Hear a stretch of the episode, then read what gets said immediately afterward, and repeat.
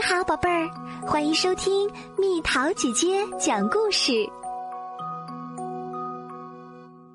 粗心大意的飞鱼。说到海里的邮差，当然就是飞鱼啦。今天他背着满满一背带的信出门啦。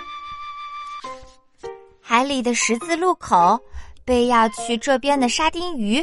和要去那边的竹夹鱼挤得水泄不通，不好意思，借过。飞鱼边说边用力一跃，咻咻咻。这种时候，飞鱼会飞，真是太方便啦。它越过了沙丁鱼，飞过了竹夹鱼，嘿嘿，不错吧？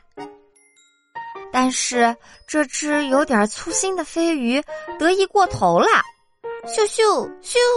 砰！它和低空飞过的海鸥撞了个正着。哦哦，好痛啊！啊啊啊，好痛啊！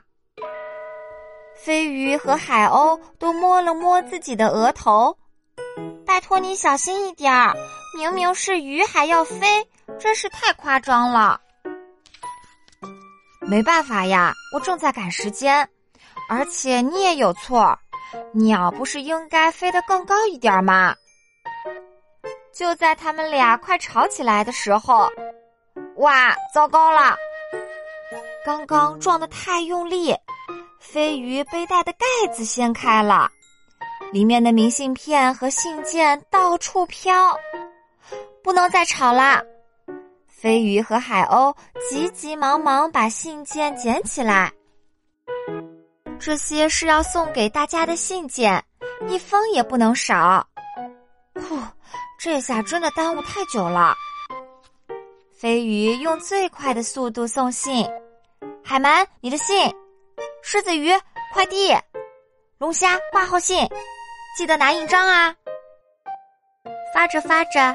只剩最后一张明信片啦，嗯，这是没有写收件人，也没有写寄件人，怎么送啊？怎么办？飞鱼抓抓头，他当然不知道怎么送，因为它不是明信片，而是从陆地上飘来的树叶。刚刚跟海鸥相撞时。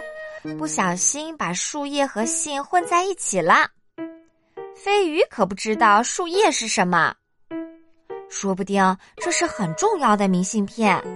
好，我一定要把它送到。于是，飞鱼开始挨家挨户的拜访。这张明信片是不是要寄给你的？这张明信片是不是你的呢？每一天。飞鱼都这样，咻咻咻，匆匆忙忙的飞来飞去，但不管他怎么找，都找不到收信人。下次遇到飞鱼的时候，千万别忘了告诉他，那不是明信片哦。偷偷告诉你，这是真的哦。不信你去问狼鱼。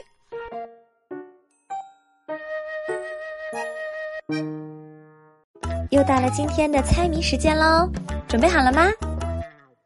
小小金坛子装着金饺子，吃掉金饺子，吐出白珠子，猜猜到底是什么？好了，宝贝儿，故事讲完啦。你可以在公众号搜索“蜜桃姐姐”，或者在微信里搜索“蜜桃五八五”，找到告诉我你想听的故事哦。